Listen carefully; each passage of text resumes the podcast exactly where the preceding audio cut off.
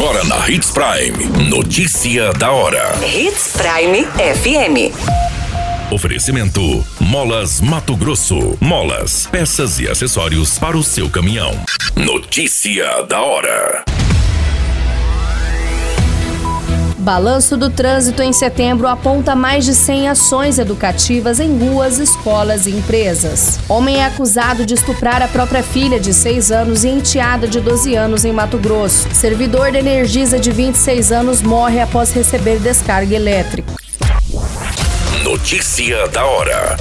O seu boletim informativo.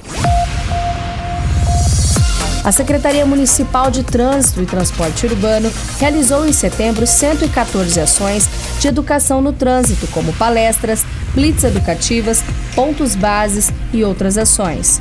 O mês foi marcado ainda pela Semana Nacional do Trânsito de 2022, que contou com uma intensificação das atividades com o objetivo de conscientizar e mudar o comportamento dos condutores.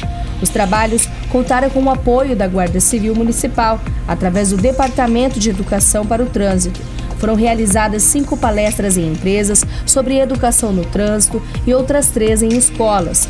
Ainda consta no relatório 22 pontos bases em locais com fluxo intenso. Em setembro, também foram realizadas 31 rondas escolares, bem como ações de apoio a outros órgãos ou entidades, blitz sobre educação e segurança no trânsito, orientações verbais, dentre outros trabalhos. O Departamento de Educação para o Trânsito da Secretaria é composto por dois agentes da GCM e dois assistentes administrativos, que têm a função de orientar, educar e fiscalizar o trânsito do município, além de palestrar nas escolas, empresas, realizar blitz educativas e outras atividades. Conta ainda com projetos que têm o objetivo de evitar acidentes e mortes no trânsito. Dentre eles estão os projetos Agente Palestrante nas Empresas, Criança Segura no Trânsito, Projeto Rompe, de rondas preventivas nas escolas, Projeto Cidadão Consciente, Trânsito Sem Acidente, entre outras ações. Você muito bem informado.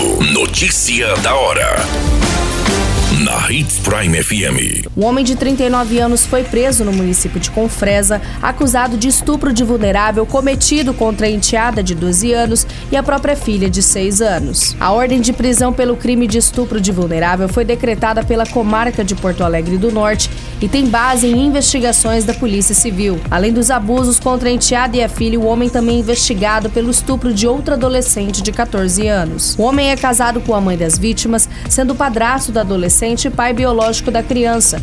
Segundo as investigações, os abusos vinham ocorrendo há algum tempo e de forma reiterada, sendo que o suspeito aproveitava dos momentos de ausência de sua companheira para praticar os atos. As investigações iniciaram quando a família decidiu denunciar o homem à polícia. Segundo as informações, durante as apurações foi possível confirmar a prática dos abusos que não foram denunciados anteriormente em razão de ameaças que ele fazia a familiares e aos demais enteados. Diante dos fatos, foi pela prisão preventiva do homem homem que foi deferida pela Justiça e cumprida no município de Confresa. Notícia da hora. Na hora de comprar molas, peças e acessórios para a manutenção do seu caminhão, compre na Molas Mato Grosso. As melhores marcas e custo-benefício você encontra aqui.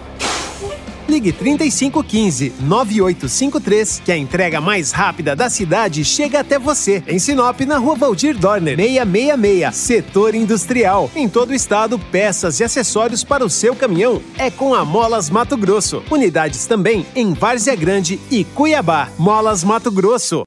Pra cada boa companhia, um momento de alegria. É só dar uma passadinha no Machado qualquer dia. Machado Supermercados. Em cada pequeno momento. A notícia nunca para de acontecer. E você precisa estar bem informado. Só aqui, na Hits Prime.